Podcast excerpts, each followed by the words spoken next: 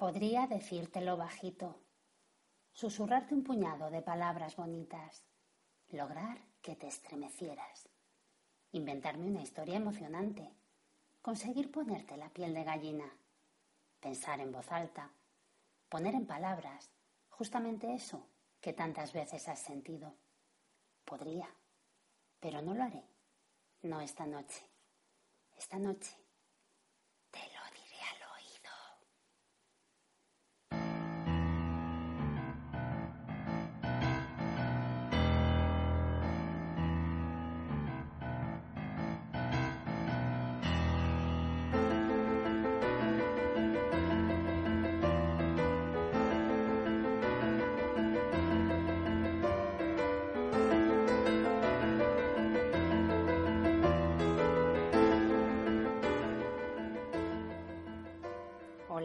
buenas noches.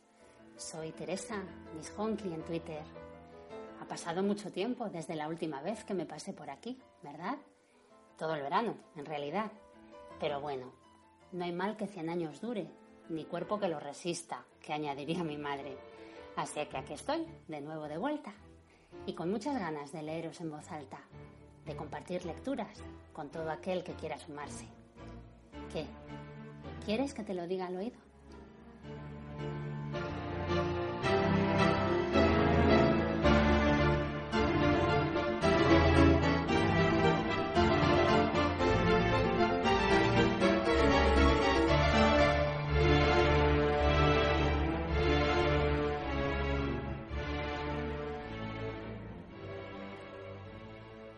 Como habréis podido deducir ya por la música, al menos los que ya sois habituales de este espacio, vuelvo a la carga con una nueva carta de las amistades peligrosas. Ya vamos por la número 16, poquito a poco, pero la cosa avanza. Y la historia, como vais a poder comprobar dentro de un momento, se va poniendo cada vez más interesante y más emocionante también. Así que nada, sin más preámbulos, Vamos con la carta número 16 de las amistades peligrosas.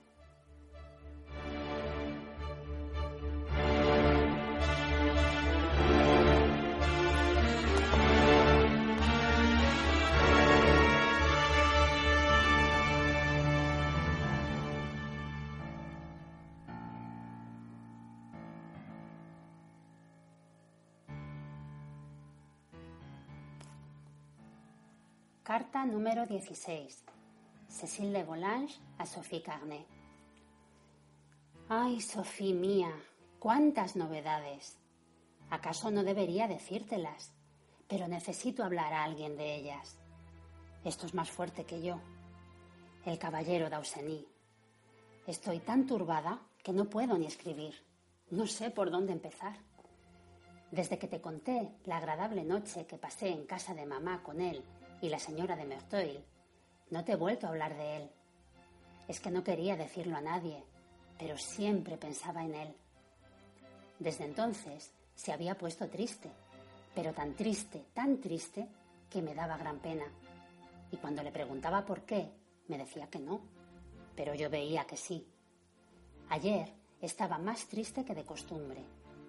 Esto no le impidió cantar conmigo, complaciente como siempre, pero cuantas veces me miraba, se me oprimía el corazón. Cuando acabamos de cantar, guardó mi arpa en su estuche y entregándome la llave, me rogó que la tocase cuando estuviese sola.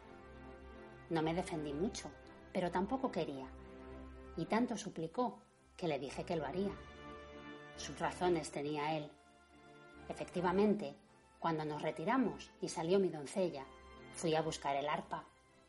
Entre las cuerdas había una carta, solamente plegada, sin sello ni nada. Una carta suya. Si supieses lo que me decía. Desde que la leí, tengo tanta alegría que no pienso en otra cosa. La he leído cuatro veces seguidas y luego la guardé en mi secreter. La sé de memoria y cuando me acosté la repetí tantas veces que no pensaba en dormir. En cuanto cerraba los ojos, se me representaba él, diciéndome todo lo que acababa de leer. Me dormí muy tarde y en cuanto desperté, bien temprano, busqué la carta para leerla otra vez, en la cama, y la besé como si... Seguramente está mal hecho besar una carta como esta, pero no pude más. Ahora, mi querida amiga, estoy contenta, pero preocupada, porque seguramente no debo contestar esta carta. Sé que no debo hacerlo, y sin embargo, él me lo pide.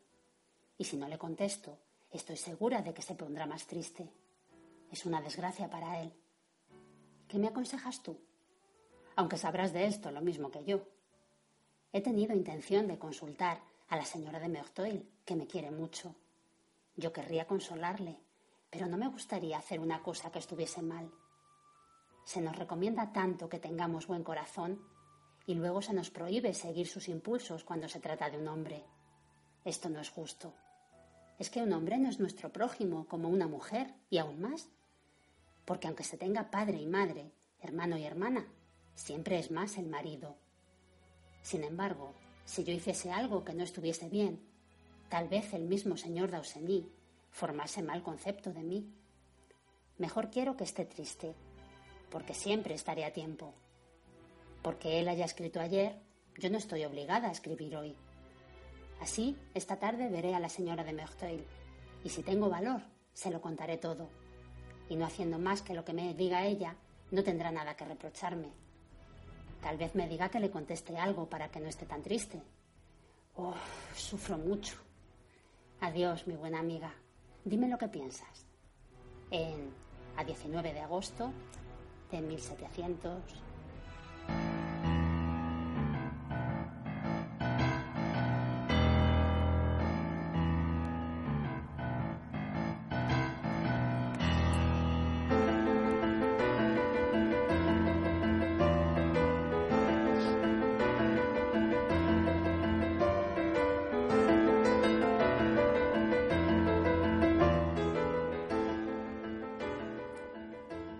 Pues esto ha sido todo por hoy.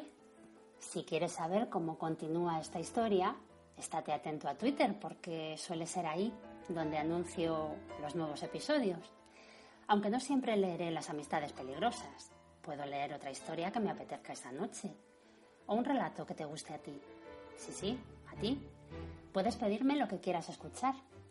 Hacerlo en Twitter, si me sigues como arroba honkymiss o bien mandármelo por correo a dímelo al oído podcast